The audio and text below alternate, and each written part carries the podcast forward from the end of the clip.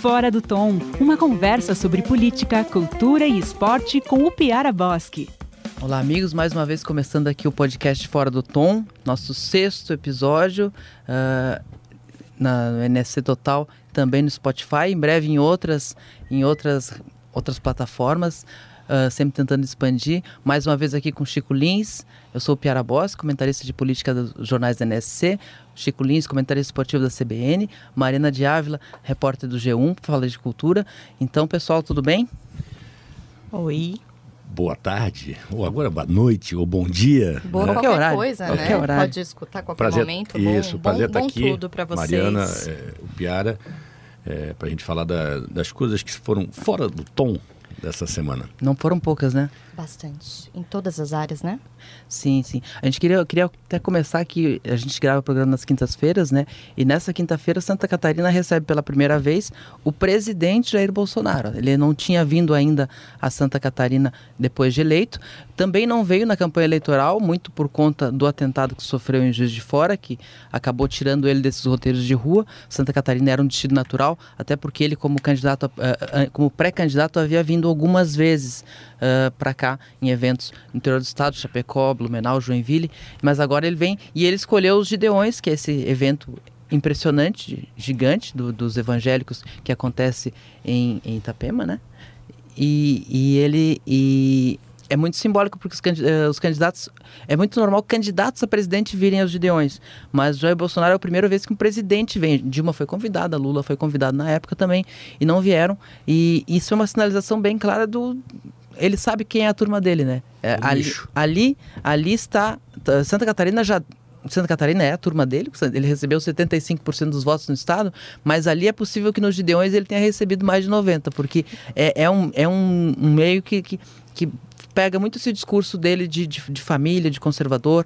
Eu então acho. Eu, eu queria saber o que vocês acham de- dele ter escolhido os Gideões como o primeiro momento. É, Isso era uma questão que eu queria levantar para vocês. Moralmente falando, a primeira visita oficial de um presidente ser um evento Religioso. religioso é bem contestável, né? Aquela questão do Estado laico. Não só de Estado laico, que a gente já viu que não, não, tem não Estado tá rolando, não laico. tá rolando isso. Estado laico não é o forte, não é mesmo? Mas pela questão de. Até porque por a gente ter um governo estadual alinhado com o governo federal, as duas siglas serem PSL, tantas questões que tratam em comum, uma- um militarismo também super alinhado, ah, questões de agronegócio aqui que são fortes, vários outros eventos que têm relação direta com importação e exportação.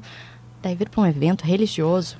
Mas ao mesmo tempo, Mariana, eu acho que ele está sendo é, agradecido, vamos dizer assim, por, uma parcela da, da sociedade que ajudou a, a elegê-lo. né?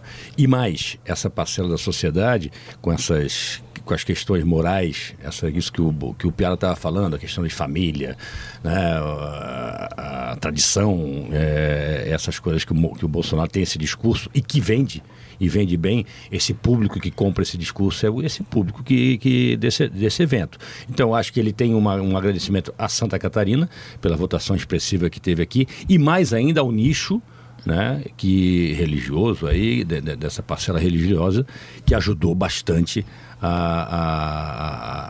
a, a, a dif- a propagar, propagar esses- propagar as propagar o- ideias, o principalmente não vou dizer nem das propostas é, é, econômicas, políticas do Bolsonaro, mas principalmente, e eu acho que é por isso que, ele, que essa galera elegeu o Bolsonaro, pelas questões morais. E Tem. Paulo Guedes e Onyx vão fazer o quê aqui? Paulo Guedes vai fazer uma oração pela reforma da Previdência? Eu não duvido, eu não Ó, duvido, acho o que, é que bem que vai acontecer? Mas assim, a gente tem que entender também que a primeira, a primeira visita presidencial, ela, ela não tem muito o que fazer. O, o- geralmente, o que, que tu, o que, que tu espera de uma visita do presidente da República ao teu estado? Que ele venha entregar coisas. Nesse- ainda não é tempo de obras. inaugurar obras. O Lula vinha aqui e inaugurou algumas que não terminaram, inclusive. Lembra do famoso discurso dele numa campanha eleitoral que ele dizia que, era pra- que ele veio de dia, ele veio para entregar um, um trecho da 101 em Criciúma e um berço do, do Porto de Itajaí. E à noite ele fez um comício em, em Joinville que ele disse que tinha que extirpar o DEM. E depois, no outro dia, o, o Jorge Bornaus É, o, exatamente. o Jorge Bornaus de- declarou que ele deveria respeitar as, as famílias catarinenses, não inaugurar obras inacabadas e não ingerir bebidas alcoólicas antes dos comícios, que foi um, uma polêmica gigante. E tá aí, o DEM não foi erradicado, o DEM tá aí com o ministro Onyx. o DEM voltou forte agora, renasceu das cinzas. Então, assim, eu, eu a, Dilma veio algumas vezes também, ela, a última vez dela foi para inaugurar a ponte Anitta Garibaldi, é. uma obra uh, que ficava se postergando, mas que que ela conseguiu entregar. Então, eu, eu, nesse primeiro momento, eu acho que, que faz sentido uma, uma visita de cunho político focado no eleitor dele. Mas tem também a questão que todas as, as propostas, as reformas que vão ser votadas no, no Congresso, tem os novos congressistas, novos deputados, eleitos por essa gente. Então, é mais ou menos também, olha, vai, vai ter o papo, vai rolar o papo do, da reforma da Previdência é. no evento olha, contamos com vocês para também... pressionar os deputados que vocês elegeram para um, votar tem um esforço, as propostas que a um gente esforço necessita. de tornar a reforma palatável ao, ao povo.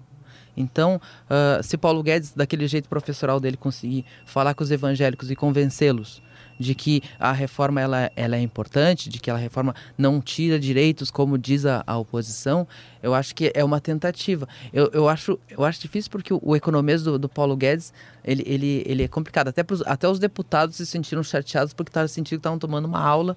É uma, uma coisa chata. muito técnica é. para o público que vai estar tá lá. Mas eu... a cena vai ser um pouco triste, né? Porque Camboriú triplica a população nesse período, não só de pessoas que estão indo lá para o Congresso, né? É, quanto para trabalhar. E os trabalhos são que eu informais. falei Itapema em vez de falar Camboriú. É, Camboriú, Camboriú.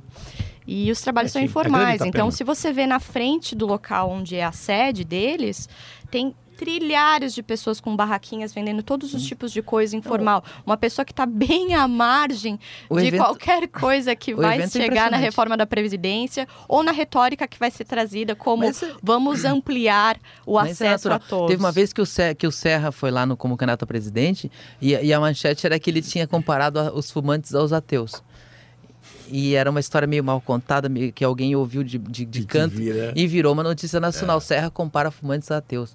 É, então, uh, são pessoas que ainda não, não estão, não, não clarearam o que, que elas têm que fazer de forma diferente. O governador, do governador vai estar nesse... Então, isso é interessante. O governador vai, vai, vai o governador Moisés. Que é, eu acho que é protocolar, os, os né? principais protocolar secretários. a presença do presidente aqui, o governador tem que estar. E é um momento que... É um momento e vai ter um reforço gigantesco de é. segurança na é região. É um momento importante porque no, no dia a dia do governo, Bolsonaro e Moisés são bem diferentes, né?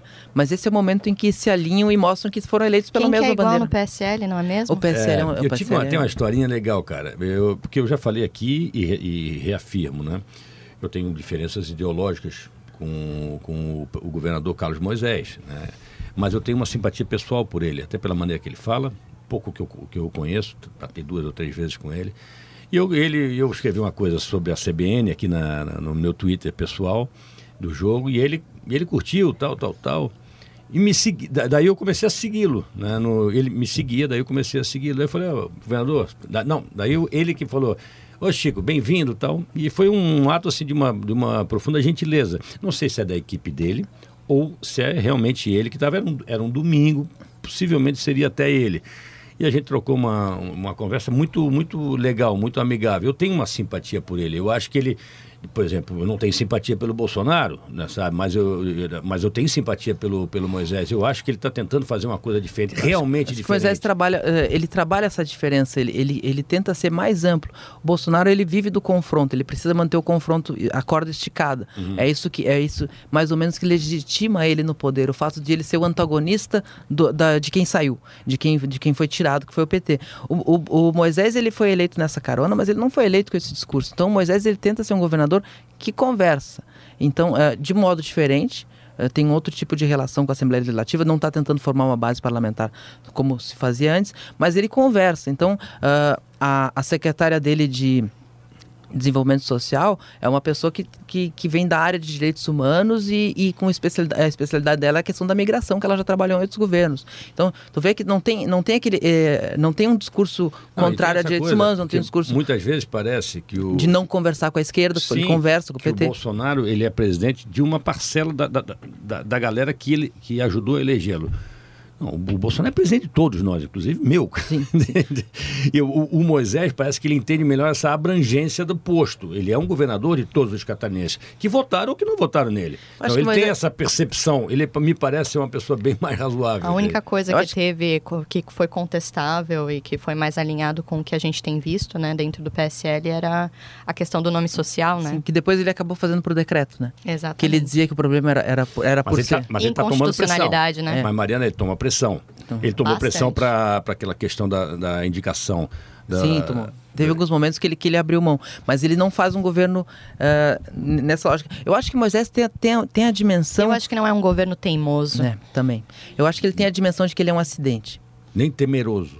E ele sendo um acidente, ele, ele, ele, não, ele, ele talvez ele se prepara para talvez ser um governador de um mandato só e um governador que não precise ficar atrelado à questão da reeleição. E ele vai tentar fazer a marca, a marca dele no estado nesse momento. Futurologia. Sabe o que, que... Quem seria o candidato a governador hoje? É muito cedo para falar isso? É cedo, é cedo. Mas assim, a gente uh, tem muita gente que fala para que partido vai fulano, para que partido vai fulano. E eu tenho dito assim, a gente não tem que olhar os nomes dos partidos, a gente tem que olhar os projetos. A gente tem um projeto Júlio Garcia, que está em gestão, presidente da Assembleia, em que talvez ele possa ser o candidato se estadualizar o nome, mas ele pode apoiar, uh, construir uma, uma candidatura, por exemplo, um Napoleão Bernardes, mas assim, tem políticos se articulando em torno do projeto Júlio Garcia. Tem o projeto Gelson Merizio, ainda vive, tentando, tentando se reconstruir, está saindo do PSD e indo para Joinville, pra, porque durante a campanha eleitoral ele se aproximou muito do setor empresarial de Joinville e ele quer manter essa proximidade. Muita gente avalia que isso pode ser uma candidatura a prefeito, eu avalio que não, porque é muito arriscado. Mauro Mariani em 2008 saiu de Rio Negrinho para Joinville, tomou um laço, mesmo com o apoio do Luiz Henrique, mas o Merizio ele quer participar da articulação dessa candidatura e virar aos poucos o nome de Joinville e daqui quatro anos tentar trazer de parte desse eleitor que votou nele, foi ele recebeu mais de um milhão de votos. É um, é um, é, o problema dele... De, é, é, com, o possível fracasso do governo Carlos Moisés. Sim, Eu acho sim. que essa gente só vai ter sucesso sim. Não, mas toda se política, o Moisés tiver fracasso. Toda política. Se, Porque senão ele não volta. Se, se, se, o, se, o governo Moisés for um governo de amplo sucesso, ninguém da classe política volta. Não. E aí o, o, Moisés provavelmente vai ser instado a concorrer à reeleição, mesmo que inicialmente ele tenha dito que não era candidato. Ah. Mas acho que acho que, que, que, é interessante. E hoje eles vão estar juntos, vão fazer Bolsonaro e Moisés, vão fazer aqueles discursos. É rara essa cena, Moisés e Bolsonaro, já era rara antes da eleição, foi rara durante a campanha e, e, e tem sido rara na, depois. Mas, Piara, é impressão minha, ou tem muitos governadores que querem casar sua imagem com o Bolsonaro e o Carlos Moisés não faz tanta questão disso? Não tem feito. Não Eles tem também feito. tiveram um desgaste na pré-eleição bem Teve. feio. Ali, ali no segundo turno, quando, quando o Bolsonaro disse que não ia apoiar nem ele nem Merizio e a, aquela, aquela a, aquilo levou quase um dia para ser desfeito, porque a, a, pressão, não só a pressão do partido do PSL. Não, ele disse que o Merizio era a escolha dele e que ele simpatizava com Moisés, não era? Ele disse, ele disse que não ia poder escolher em, em Florianópolis, em Santa Catarina, porque tinha dois candidatos que apoiavam ele, o Gelson Merizio e um comandante que nós temos lá.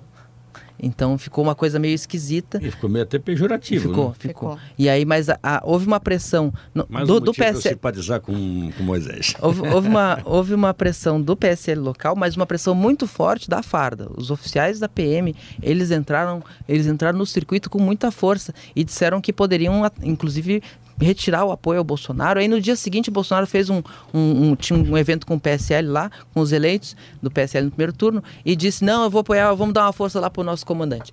E aí, e aí desfez a, a, questão da neutralidade e ali acabou a eleição porque a, a, neutralidade era a única chance mínima que o Merizio tinha de virar aquele jogo, porque na hora que a onda empurrou e o, o Moisés apareceu na primeira pesquisa com mais de 70% dos votos, a eleição acabou.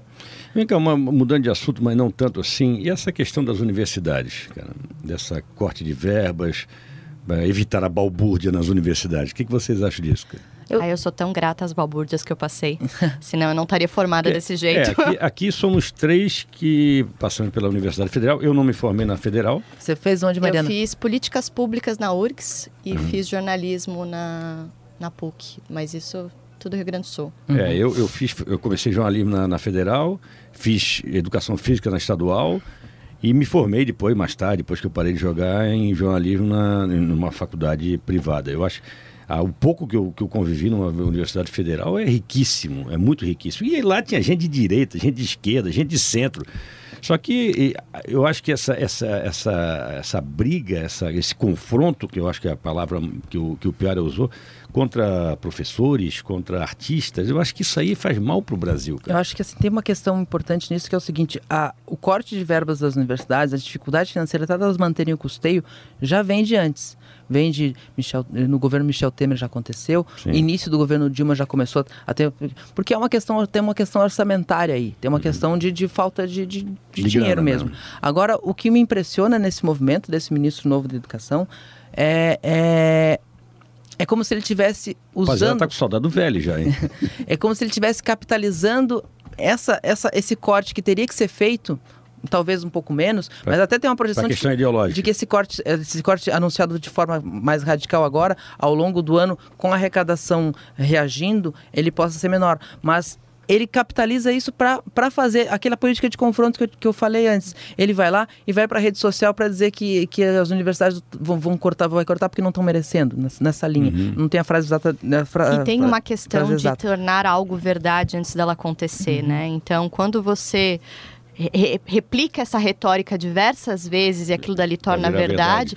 É, é, incrível, mas ao invés de transformar isso numa revolta e uma necessidade do cidadão tentar se mobilizar para fazer o contrário, ela vira um conformismo. Mas, e daí sim, oh, nossa, assim as universidades algum, agora acabaram. Em, algum, em, alguns casos, essa, essa retórica, essa tentativa é, fez com que o governo voltasse atrás. Em muitos, muitas decisões, a gente né, viu, hum. Bolsonaro ou o governo volta atrás na questão tal, na uhum. questão Mas geralmente tal. nas questões familiares, né? Hum. O filho é. falou, o pai desdisse, mas as estruturais eu, eu, não foram tem, tanto. Tem a questão dos cursos também, que, que o ministro disse que, que, que iam tirar dinheiro do...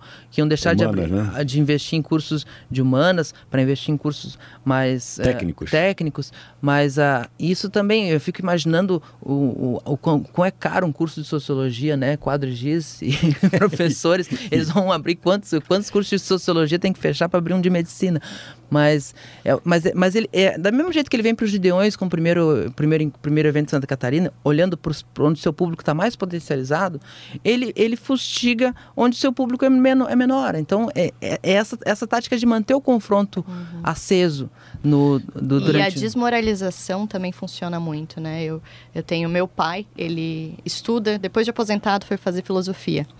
E ele falou que é, é deprimente na sala de aula, porque mesmo as pessoas que eram empolgadas em lecionar ou, ou, ou seguir alguma coisa, depois desse anúncio, ele falou assim que é um clima de velório porque ninguém sabe o futuro. Então, assim, mesmo se não tenha canetada, mesmo se não tenha a pressão a, a moral em cima daquele, daquela, daquela questão, acaba com, com o aluno. É. E, essas, e essas três universidades que tão, teriam cortes são bem conceituadas no, na questão do ensino. É, depois o corte foi, foi, foi, foi abrangido, ampliado. ampliado. Uhum. A UFSC entrou também na, entrou na tesoura e todas vão entrar. Tem uma questão orçamentária aí que é importante. Mas que eles estão transformando Mas que eles, eles, vão lá e, e, colocam um discurso em cima. Tipo, é, que vende. Que, que porque a, Vende pra essa gente, mantém né? aceso o público deles, mantém aceso o público que elegeu o Bolsonaro. E muito desse discurso de, de é, e não é todo o público que elegeu o Bolsonaro, mas tem uma parcela importante desse, desse público que, que, que se sente tocada nesse discurso que, que, mas, que, que, critica a educação formal, que critica o conhecimento formal e meio que nivela todo mundo. O Piara, mas eu acho engraçado que pessoas que, que, que têm uma boa condição de vida, têm recursos, têm, têm, né, têm meios para pagar qualquer faculdade para seus filhos, eles, eles pedem ou exigem que seus filhos estudem para passar numa federal, cara. E pessoas de direita, e pessoas... Uma questão de status, né? E, de qualidade de ensino. Não, é, não, não, não falando só questão, só questão financeira, porque eles teriam dinheiro para... Agora, eles não, não vai estudar para passar para uma federal, porque é, é, é, claro que a federal tem, um, tem. Um, um, ensino melhor, um histórico melhor do que as faculdades privadas. Então, mas eu não, eu não entendo para quê. Assim, assim, mas tem uma questão de status também. Tem... Um confronto nesse, nessa área. Por que bater nos professores? Por que achar que os professores hoje são inimigos da, da educação, é. que são doutrinadores mais do que professores? É, onde, mas onde, houver, entendo, onde houver um reduto onde, onde esse grupo não tiver a força, eles vão, eles, eles, eles trabalham na, na deslegitimação do grupo, não na conquista do grupo, né? Eu acho que essa é, é da lógica é, deles. A Mariana falou. Eu acho que é da lógica do, do Olavo em, em lá, é direto, Olavista, direto dos Estados Unidos, mas então acho que a lógica é essa. Queria mudar um pouquinho de assunto porque a gente está falando demais de política. A, a, Mariana tem uma pauta boa aí de teatro para nós. Tenho sim, a gente vai sair lá de, de Camboriú e vamos pro ladinho, para Itajaí. Minha Tá. terra, minha terra. Tua terra. Nasci lá. Já foi no Festival de Teatro de Itajaí? Não fui, mas conheço porque a minha irmã Conhece? trabalha com teatro e já falou bastante Ah, dele. Que legal, tá chegando no sexto ano agora. O nome do festival de teatro é Tony Cunha e me chamou muito a atenção porque é um festival que ele é de patrocínio da prefeitura. Tem 22 espetáculos, tem espetáculo nacional, espetáculo estadual e espetáculo municipal. E eles fizeram uma seleção para chegar nesse grupo de, de, de pessoas do, do teatro para apresentar. E a abertura foi ontem, ah, com uma peça que é mineira, com a Renata Sorrá. Então, assim, nomes legais, nomes de peso que atraem público, para você ver também atrações locais. E o próprio ah, Itajaí também é um berço legal de teatro, ele tem uma Cia Karma, por exemplo, é, uma, é um grupo bem, bem interessante. E em Santa Catarina a gente tem dois grupos muito, muito interessantes também de teatro. Um que é mais experimental e mais questionador, e um outro também que fazem releituras de textos mais clássicos, que é o, o Teatro Cia Lavaca, que é daqui da- de, do- de Floripa, e o Grupo Erro. São dois grupos Muito bem legal. interessantes. Quando é que é? Começou ontem Começou ontem. e vai agora até dia 12 de maio. Sabe quais são as peças do, do, do- do erro e da, do Sei Lavaca? sim, o erro, eles estão levando o Jogo da Guerra, que é uma apresentação que estava rolando aqui em Floripa até um, um pouco de tempo atrás, acho que uns dois ou três Daqueles meses de rua que atrás. eles fazem? De, de rua, exatamente. Que assim, são três. ah, são três atos que rolam simultâneos. Ah, daí você chega na apresentação e você decide onde é que você quer participar. O jogo da guerra é. ah, perdoe o meu francês, caso eu não acerte, mas é inspirado num- no mesmo texto do Guy Debord e que fala sobre as posições estratégicas de cada um dentro de uma guerra. Então você pode ficar na posição de alguém que está articulando a guerra, você pode ficar na posição de alguém que está se manifestando na guerra, ou de alguém que está simplesmente vivenciando aquilo sem entender o que está acontecendo. Então é muito interessante, o Piara já viu também Uhum. o erro, é, é você interage muito durante quem, quem as mora peças. em Florianópolis ou algumas outras cidades que se apresentaram, talvez lembre do Enfim um Líder, que eles organizavam, eles pegavam algum ponto central da cidade e organizavam a chegada do líder e, e ficava o ator dizendo que o líder estava para chegar. E, e, as, e as pessoas interagiam muito com eles e al- alguns ficavam indignados com esse- porque achavam que era uma questão religiosa, outros achavam que era uma questão política e eles ficavam instigando e o líder nunca chegava. É. E o jogo da guerra é muito parecido também. Eles fazem com que as pessoas se excitem ao máximo dentro daquilo, daquilo que eles estão fazendo da proposta. Então, assim, quando você é um manifestante, ah, que deu até rolo aqui no centro de Floripa por um, por um tempo, eles chegam, o que, que você vai fazer ah, se você for manifestante? Você topa quebrar um banco? Você topa botar fogo em alguma cor, numa lixeira? Você topa arrancar uma pedra?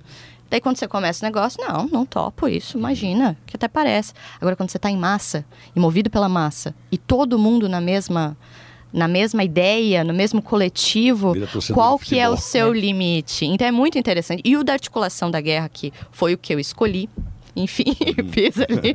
Mas eu fiquei no. Eu ficava em cima num, num casarão no centro de Floripa.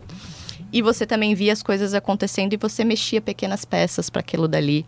Eu lembro que teve um teve Terminar outra, no caos. uma outra apresentação deles que também viajou bastante pelo país e, e que, e que tinha vários finais que eram definidos de forma aleatória. Eu não lembro exatamente o nome da apresentação, mas eram definidos de forma aleatória. lan- não sei se era um lance de dados, e aí o final poderia mudar sempre. E um dos finais envolvia que um dos atores ficasse nu.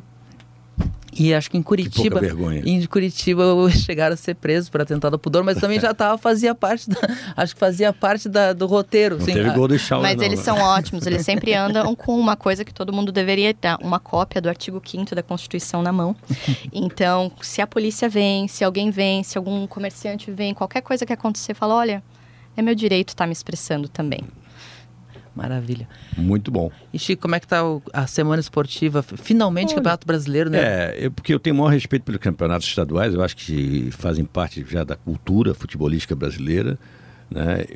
Sou a favor da permanência dos campeonatos estaduais, mas de uma outra forma, de um- com, uma- com outras fórmulas, onde os, os times grandes joguem menos, onde de- os pequenos tenham possibilidade de calendário, essas coisas todas.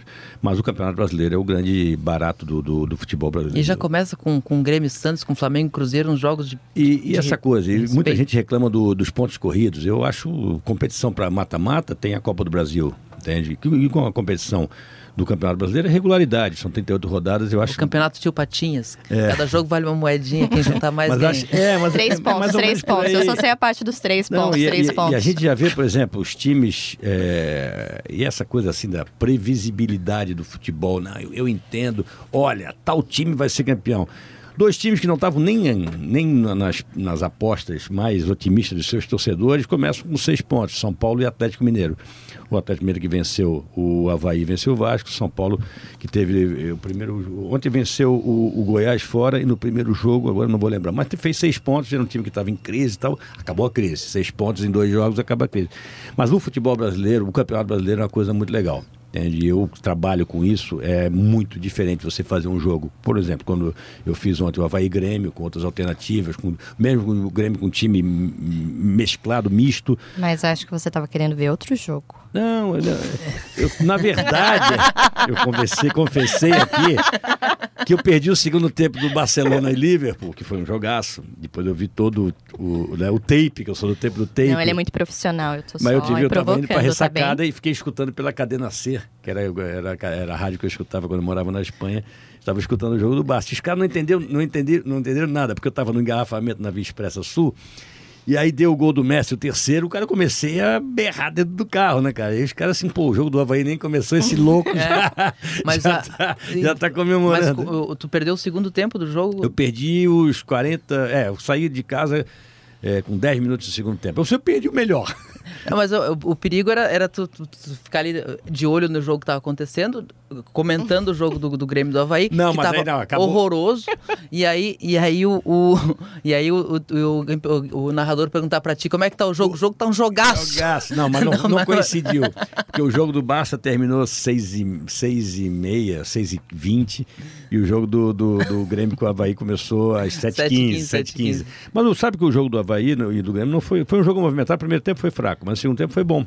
É, foi primeiro, bom. Tempo, primeiro tempo eu, eu, eu, eu, eu tava, eu dormi eu tava triste de não, não ter ido no estádio, mas o, o eu praticamente dormi. Eu praticamente dormi, porque eu, assim, que eu comecei a fazer outras coisas. Porque não, não tinha jogo, não tinha chute a gol, não tinha nada. que tu é gremista. Sim, Piara, tu fica sou... mais bravo, eu preciso saber, eu acho que os ouvintes também precisam saber. Você fica mais bravo quando o Caetano, seu gato, invade os seus vídeos e você tá gravando ou quando o Grêmio perde? Ah, quando o Grêmio perde. Olha, eu já. Eu... Porque, porque quando, quando o Caetano, o Flávio e meus gatos invadem meus vídeos, eu fico muito bravo na hora, mas depois eu acho bonito, né? Eu vou lá e publico os vídeos e tudo. Agora, quando o Grêmio perde, eu continuo bravo a semana inteira. Revelador de caráter é o Twitter na madrugada. E o, e o, o, Piara, o Piara na madrugada, eu, sei o humor que ele vai chegar aqui na redação no dia seguinte pela madrugada. O Caetano deixa ele, o Caetano Gato deixa ele um pouco chateado, mas a derrota do Grêmio ele fica, ele fica completamente fora de si. Não, não, é e, e, e depende de como perde, né? Depende de, de assim, o Grêmio perdeu pro Santos no primeiro jogo. E eu fiquei chateado, mas eu fiquei chateado porque aquela desgraçada daquela bola não entrava. Não, e, e jogou com seis atacantes no final do jogo. E, jog, e tava jogando, tava querendo chance de bola na trave, o Vanderlei dos Santos fazendo defesas impossíveis. falei, tá, não, vai ter gol hoje. Aí assim, o time jogou bem, perdeu, jogou bem. Uh, passo. Agora, o time, o time, o time, o time via, via Florianópolis, com um time descaracterizado e sonolento como veio ontem, uh, isso me deixa, mesmo com o empate, me deixa muito mais é, e, chateado do que. a gente estava falando de campeonato brasileiro e, e, Grêmio no campeonato brasileiro não é uma coisa que o Grêmio, nas últimas temporadas, tem, tem é, priorizado, porque o Grêmio prioriza sempre a, a, a, Libertadores. Eu acho o Grêmio um dos melhores times do Brasil, acho um dos favoritos, mas se ele vai a cada é. duas ou três rodadas vai, vai priorizar a, Libertador, a Libertadores, perde força, porque o time e não é a mesma coisa você entrar com um time titular do que entrar contra A gente tem uma, tem uma lógica no Brasileirão que tem acontecido nos últimos anos, que é, desde que a Libertadores foi espichada até o final do ano, o time que é primeiro eliminado da Libertadores se dá bem no Brasileiro, porque aí pode concentrar. Quem sabe esse ano não vem essa, essa, essa, essa punição dádiva se o Grêmio Mas for o, eliminado. o Grêmio precisa só do empate para classificar para Libertadores, né? Isso, isso, um empate em, em casa. Em casa. Empate em casa, em caminhão, em caminhão. Mas o Grêmio vai ter mais dificuldade esse ano, porque é assim, são ciclos, ciclos. Ninguém vai vencer sempre. O Grêmio vem, tem vencido bastante coisas nos últimos três anos.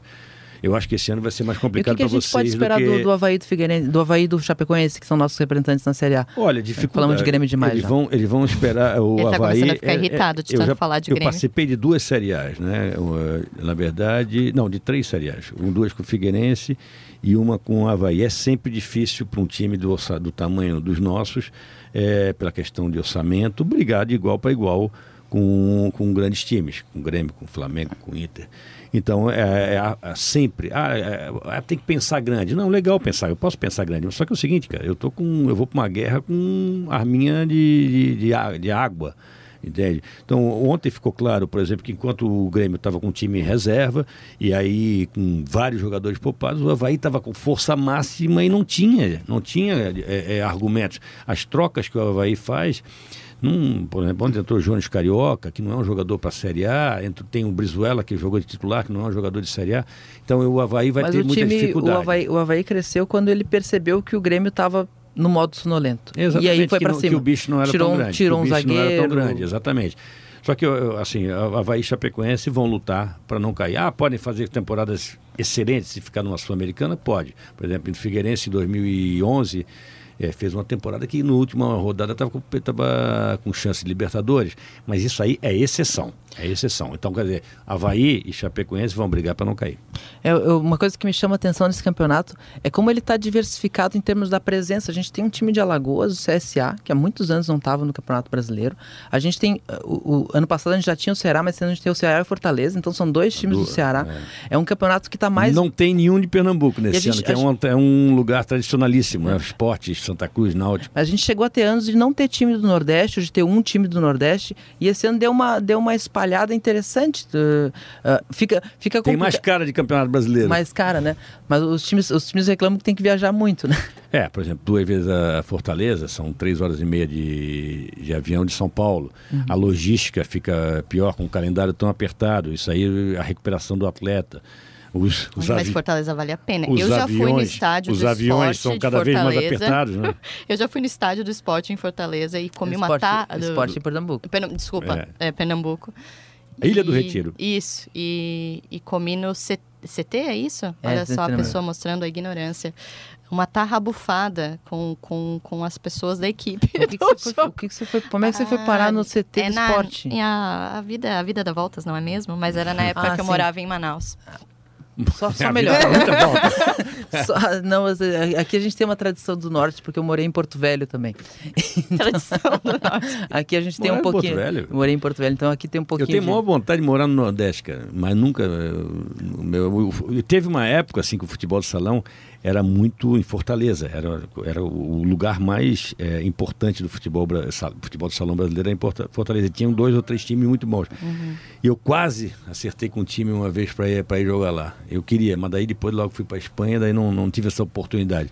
Mas eu acho que o Nordeste brasileiro é uma coisa que. Foi na Espanha que tu, que tu cresceu essa tua paixão pelo Barcelona. Foi, essa paixão.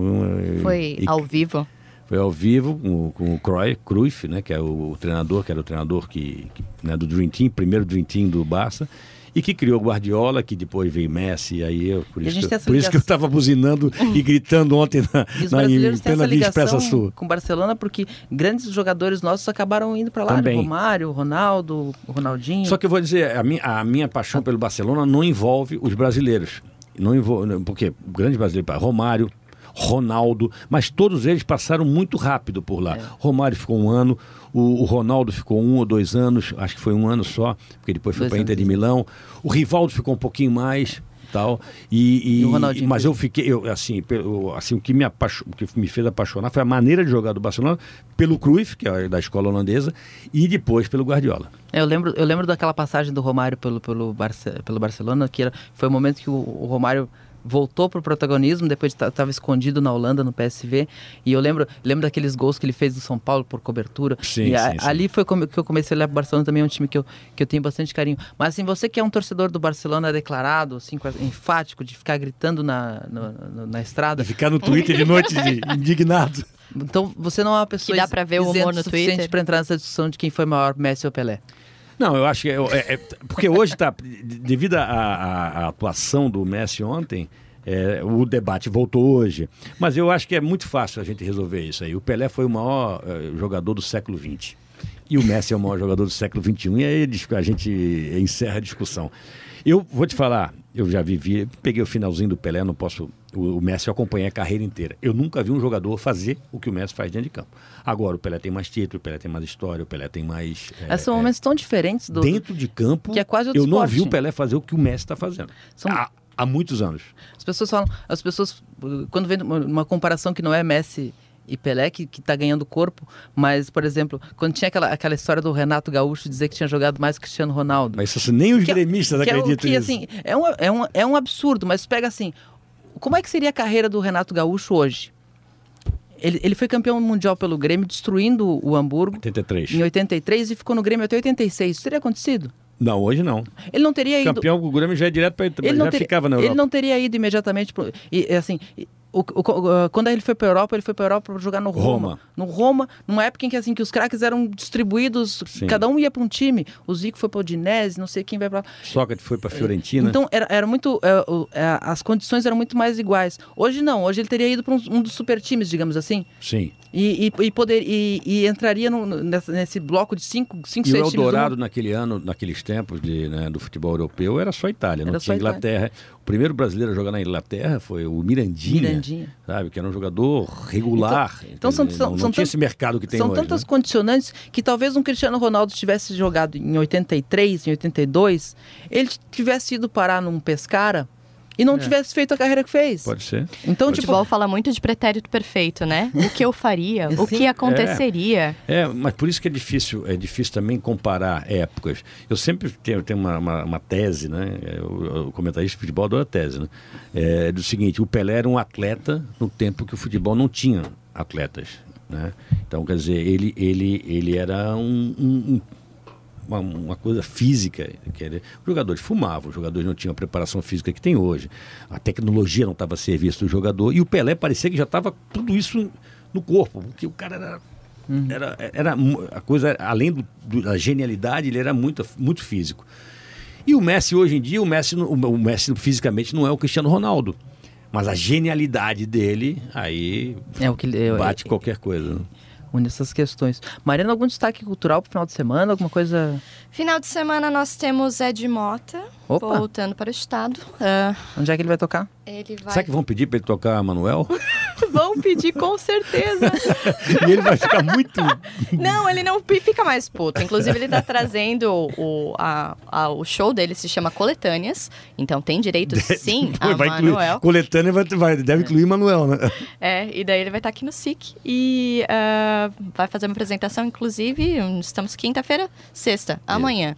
Ele veio ano passado para duas apresentações, mas era no, no espaço do Jazzin, que é mais intimista, 80 pessoas. Deu super certo, nenhuma incomodação. e agora ele voltou e ele tá bem, bem empolgado de trazer coisas novas. É interessante, vou botar na pauta. E também, assim, eu fiz uma outra entrevista, que daí já não é para esse final de semana, mas dá para conferir pro próximo dia 10 de maio, que no caso é. É semana maio, que vem, semana né? Que vem. Semana que vem. Domingo? Uh, vamos ver. Eu não, não dia 5 é, dois... é segunda-feira. Hoje é 2, 7, 10 9... é na sexta, sexta que vem, ó. Tô, tô, fazendo futurologia também. Sexta-feira que vem tem um show de reggae aqui, que é uma banda que já é mais manezinha do que norte-americana, que se chama Soldier. É o Nazaré do rock? Exatamente. Mas o Soldier, ele, é a Soldier é uma sigla para Soldiers of Jah Army. E eu entrevistei o vocalista, se chama Jacob Hemphill. E quando eu peguei o telefone para falar com ele, né, ele já tem sete discos lançados, ele tem uma tradição assim daquele reggae bem fluido, mas ao uhum. mesmo tempo que reflete sobre questões eu, exemplo, do universo meu gosto, eu já gosto mais de reggae do que do Red Mota. É? Ah, bem Olha mais. só. E daí eu peguei o telefone para falar com o cara, ele virou para mim e falou assim: "Nós temos muitas coisas em comum". Daí passa na cabeça da repórter: "Meu Deus do céu, o que que temos em comum nesse mundo?". Daí ele falou Morei assim: em Manaus. daí ele falou: uh, uh, nós dois uh, estamos vivendo uma situação política muito complicada. E eu acho que todos nós temos que nos unir para mudar o mundo. E eu, e eu, Mariana aqui, né, no telefone, o que, que eu vou fazer com esse homem? Daí tá, tá, e, e como assim mudar o mundo? Daí ele começou a discorrer sobre política, falar do Trump, falar do Bolsonaro sem parar. Então, como as coisas se cruzam, né? Então, Uhum. mesmo quando você vai fazer uma entrevista sobre reggae, as pessoas estão ligadas na, na, na conjuntura e vão falar. E ele tá com um disco novo que se chama Poetry, Poetry in Motion, que fala justamente sobre questões políticas que parecem que não vão se resolver, mas podem através da união. Mariana, uma pergunta. É, Vem é, o, eu sou fã do Queen, né? Vem o Queen Extravagance, que, né? Aí que é uma produção, acho do, do Roger Taylor e do e do Brian May. É, acho que vem pra cá daqui, é, não sei se é em junho, cara. é, não sei se vai assim lá no Pe- Petri, né? Pode É. ser. É, essas produções, e tem um cantor brasileiro, é, será que, é, por exemplo, a gente vê essa indústria do, do cover muito atuante. O John Bull, por exemplo, Sim. é, toda sexta-feira tem um, tem um É cover que eu lá. acho que tem dois tipos de fã, né? Tem o fã, aquele que é o. Sou tão apaixonado por essa banda que Vai- de jeito qualquer nenhum coisa. ninguém vai substituir ela. Então eu não quero ver um É, cover de jeito é. nenhum, porque eu vou sofrer até o final que não tá chegando no timbre do meu vocalista preferido. E tem aquela galera que, nossa, o Queen. Oba. Então, oba. Eu vi- eu vi um- Daí eu- vai adorar. Eu, eu, eu, eu costumo ser mais xiita. Eu não gosto muito. Eu, Eu acho que eu particularmente não gosto tanto de cover. Eu não vou, mas eu acho que todo mundo tem direito de pagar o seu aluguel. É, não, não é assim, mas eu, eu, por exemplo... Mas eu, tem bandas muito boas e que chegam muito Não, eu- próximo eu tenho- do que, É, eu tenho, que é a exemplo, eu banda vi, eu vi mesmo. um, um cover do Queen no John Bull, né? Pô, demais, o cara é bom, a performance, a voz e tal. Mas aí fui ver um do Bon Jovi. Pô, o cara parecia o cover do, do Ovelha, pô. Aí, aí, aí eu fiquei meio... Porque a minha mulher é apaixonada, Mas, pe- é apaixonada pelo Mas, Chico, tu vai, Bon no, tu vai no cover do, do, do, Bon Jovi é pra correr perigo mesmo. Não, mas é por- a minha mulher, a minha mulher é apaixonada pelo, pelo Bon Jovi. Eu falei, vou lá, né, cara? E eu gosto do Bon Jovi também, tem um- musicazinha boa, lembra a minha juventude e tal, tal, tal. E aí, mas, pô, o cara, aí, e o Bon Jovi, porque a minha mulher gosta, pô, além de ser um bom cantor, o cara é bonitão, né? Aí, pô, botaram o cover do Ovelha lá, cara. Daí eu falei, pô, é esse aí, cara? Acho que não, hein? Bom, com, essa, com esse cover do Ovelha, a gente fecha mais um Fora do Tom. Foi Bom. um prazer essa Valeu. conversa. Tá com saudade, Passou né? por- Pois é, a gente falhou semana passada. Eu tive um evento em Criciúma e uma palestra lá. Não consegui voltar a tempo de gravar. Senti falta, tava com saudade de vocês. Espero que os ouvintes também tenham sentido falta. Agora não vamos falhar mais. Toda quinta-feira aqui na NSC Total, no Spotify, futuramente em outras redes. Nossa, nossa equipe tá vendo isso aí. Então, até a próxima semana. Até, cuidado. valeu, obrigada. Valeu, o Piara, cuidado com as noites no Twitter, principalmente nas noites que o Grêmio joga. Maravilha.